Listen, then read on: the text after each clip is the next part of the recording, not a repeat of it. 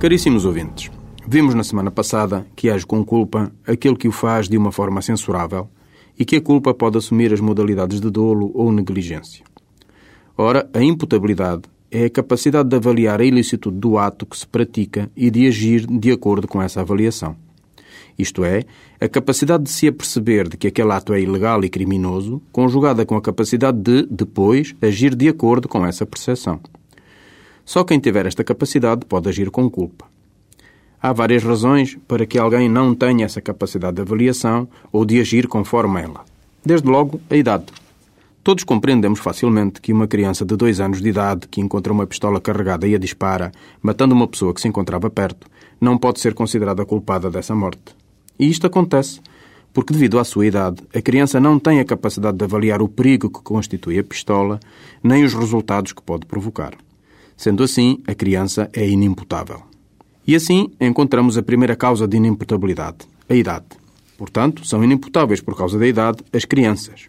Mas aqui levanta-se um problema. Até que idade as crianças não têm essa capacidade?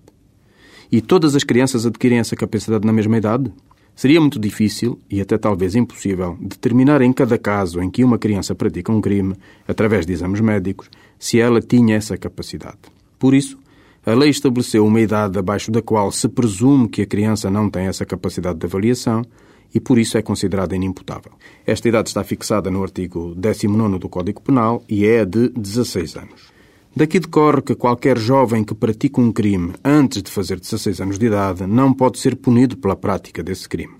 Esse limite é discutível. Recorrentemente ouvimos falar de propostas para alterar a lei para que a idade da imputabilidade passe para os 14 anos de idade.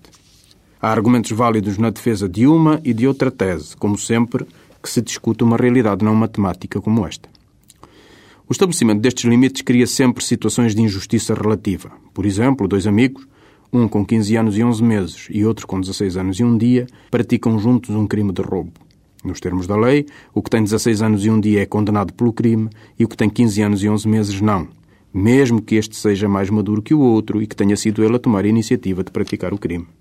Mas esta situação de injustiça relativa pode verificar-se sempre que se estabelece um limite e verificar-se-ia na mesma se o limite fosse o de 14 anos de idade.